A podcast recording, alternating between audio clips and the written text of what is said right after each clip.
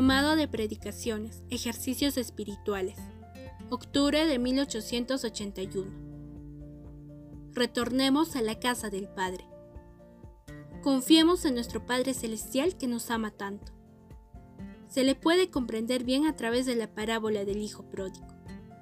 Este cuadro realmente consolador nos hace ver cómo a pesar de cualquier culpa nuestra, Él quiere abrazarnos a todos.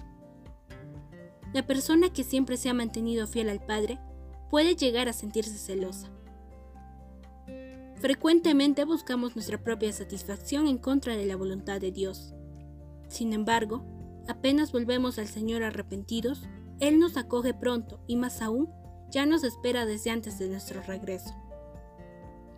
Él no nos pide tantas cosas como hacen los jueces de este mundo cuando juzgan al reo. Él no nos pide más que un sincero arrepentimiento y el propósito de no ofenderle más.